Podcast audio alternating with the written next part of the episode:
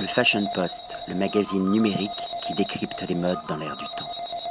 Toujours dans le sud du Danemark et cette fois-ci à la découverte des viandes haute couture avec le master of the Gold Room, Rone Stockholm Cruise.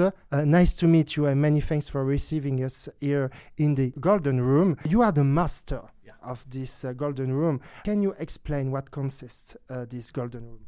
Yeah, it's uh, something we made to um, work with the, some of the best chefs in Denmark uh, to to show off uh, what kind of meat we have uh, in Danish Crown. It's a, it's a fruit of the collaboration between the chef, the best chef here in Denmark, Yeah. and you.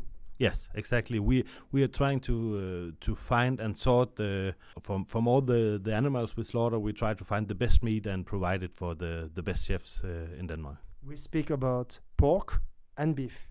Pork and beef, yeah, and a little bit of veal and some lamb as well, and no poultry or anything like that. So it means that the chef contacts you directly to ask you a piece of a pig uh, of Yeah. pork.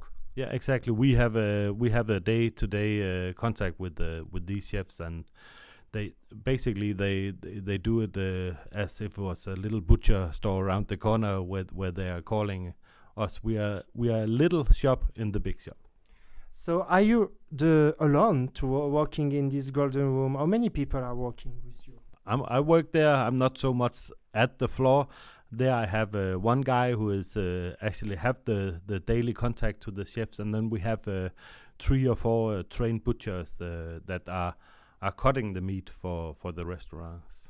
And can we say that the golden room has some consequences for the rest of the activities here? Yeah, we, drive a little bit of innovation in the, the golden room. We have some um, something called dry aged pork, which is uh, as the name uh, some pork we dry age uh, to get the the moist out of it, and um, that's also uh, have come out in the in retail stores.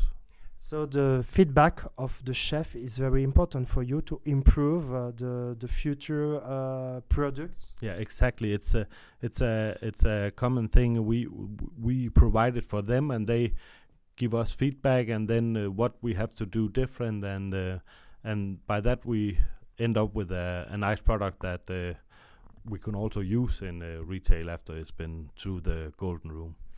I have the feeling that in Denmark people ask more and more organic products. Is it the same with uh, meat?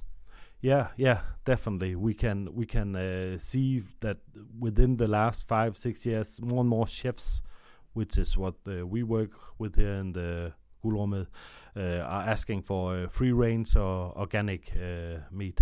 No doubt about it. And do you do you think that in the future you will furnish, you will provide uh, your meat outside Denmark from the Golden Room?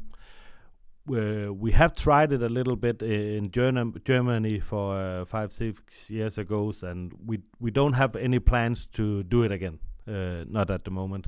I think uh, the Danish chefs are are so so skilled at the moment that we can easily work with them. And actually, you are working with 40 chefs here in Denmark. Yeah, 30, 40 restaurants and chefs in And Denmark. you think it will uh, increase?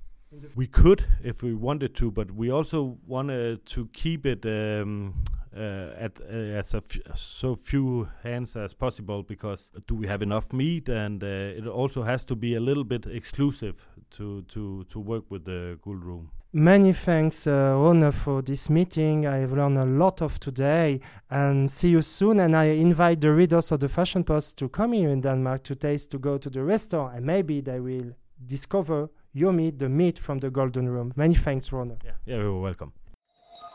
Le Fashion Post, le magazine numérique qui décrypte les modes dans l'air du temps.